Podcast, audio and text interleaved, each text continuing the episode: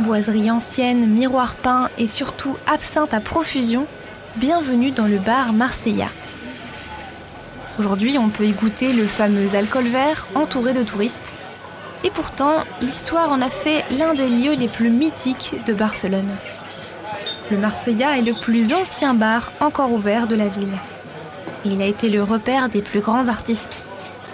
Et s'ils avaient élu ce bar du Raval comme siège de la Barcelone bohème, c'est parce qu'on y servait de l'absinthe alors qu'elle était interdite en France.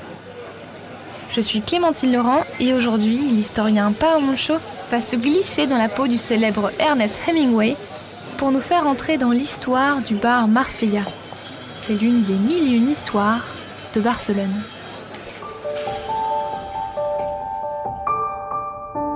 Les mille et une histoires de Barcelone, un podcast Equinox Radio.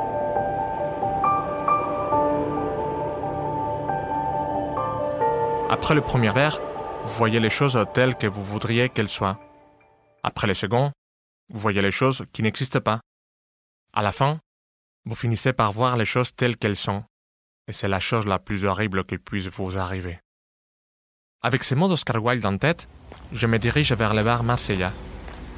L'alcool a toujours été un refuge par la peur, l'angoisse et l'anxiété. Et ces trois-là sont assez nombreux ce jour-ci dans les rues de Barcelone. La semaine a été très dure, avec des bombardements intenses sur la ville. Je suis arrivé à Barcelone il y a quelques semaines. Journaliste de guerre qu'il m'appelle. Nous sommes en 1938 et la République espagnole est menacée par le fascisme. Et il faut que le monde le sache. Il me faut écrire, raconter l'absurdité du totalitarisme. C'est dans cette Barcelone menacée par la guerre que j'ai découvert le Marsella, un bar centenaire dans les rues labyrinthiques du cœur de la ville. Après les dures journées à Barcelone, l'absinthe m'aide à réchauffer mon cerveau, à générer l'alchimie de la créativité dont j'ai besoin. Il est encore tôt quand je rentre dans l'établissement. Il n'y a pas grand monde. Je repère rapidement une table fond, à côté du bar. Bonsoir, monsieur Hemingway. Vous êtes de retour? Vous aimez ici? Bonsoir, don José. Oui, euh, j'aurais bien cherché l'inspiration pour m'aider à commencer la journée. 9 heures de soir et vous commencez la journée maintenant? Ah, c'est américain. Enfin, qu'est-ce que je vous sers? Trois verres d'absinthe, s'il vous plaît. Alors que Don José me sert, je jette un coup d'œil à l'établissement. On dirait que le temps s'y est arrêté. La peinture du plafond a une couleur entre jaune et orange, et elle s'écaille par endroits. Les miroirs sont tous couverts de terre. Les meubles et les étagères rivalisent de poussières et d'étoiles d'araignée. José, quel âge a votre bar? Ah, je sais pas répond-il. Quand mes grands-parents ont pris la relève, il existait déjà. Certains disent qu'il date de 1820. Vous savez, monsieur Hemingway, avant nous, les ouvriers, nous ne gardions pas toute la paperasse. C'est un bar pour les gens du peuple ici. Mais pendant qu'il me ferme mon absente, il me murmure à voix basse. Mais si les secrets vous intéressent, je vous raconte quelque chose. À ces mêmes tables, il y a quelques années, c'étaient les plus grands artistes qui buvaient. À cet temps-là, les bars étaient toujours bondés. Il y avait des artistes de toutes sortes, car le parallèle est juste à côté ici. Des écrivains, des acteurs, des dramaturges, et des peintres, beaucoup de peintres. Il y en avait un très bon, un jaune, comme il s'appelait Pablo, bien que ses amis l'appelaient d'un nom qui n'est pas d'ici, euh, Picasso, ouais, Picasso. Je pense qu'il est devenu assez célèbre ces derniers temps, non? Ça vous dit quelque chose? Bon, enfin, ici, ce n'est pas un bar chic. euh, Il n'y a pas beaucoup de bourgeois dans les Raval. Ils n'osent pas quitter la Rambla. Mais des artistes, ça, on en a vu. Et des artisans de renom, des Espagnols et des étrangers. Qui sait ceci du chic à une heure du matin? Les Marseillais, c'était les bars de la Barcelone bohème, les bars de voyous. Ah, mais les temps ont changé. La guerre, la guerre, ce n'est pas une bonne invention, la guerre. Ah, ça, non. Alors que Don José retourne au bar, je me repose encore la question. Mais quand les hommes diront enfin adieu aux armes? En buvant le premier verre d'absinthe, je réfléchis à la façon dont, tout au long du XIXe siècle, l'aristocratie, les intellectuels, les classes populaires les artistes ont succombé au charme de cet alcool.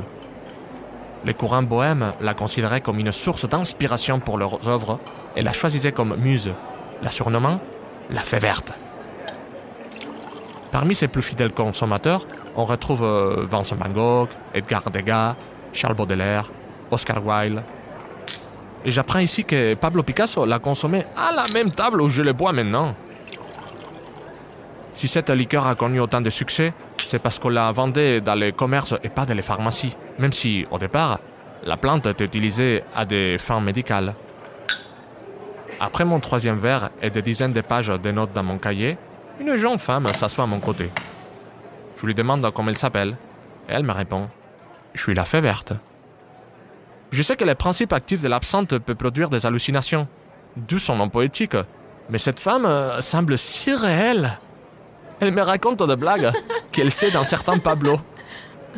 Entre rire et faux rire, un homme au visage familier s'approche de moi. Il parle bizarrement, mais je crois comprendre qu'il veut m'accompagner jusqu'au taxi et qu'il me ramènerait à l'hôtel. Du mieux que j'ai pu, je salue la demoiselle et les Marseillais. L'homme que je pense connaître me dans le taxi et dit un mot au chauffeur par la fenêtre. J'ai fait signe de la main pour dire au revoir aux Marseillais et l'homme me salue de la tête. Je reconnais maintenant Don José. Derrière lui, la demoiselle m'écrit alors. Écris, Ernest Écris Écris et ne t'arrête pas Tandis que sa silhouette s'estompe dans l'obscurité de la rue de Marseilla.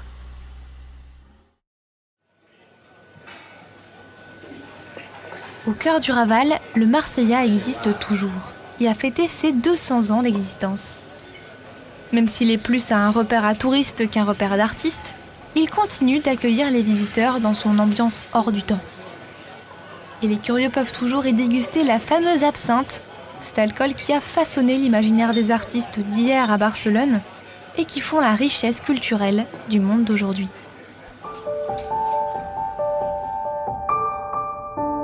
Les mille et une histoires de Barcelone, un podcast Equinox Radio.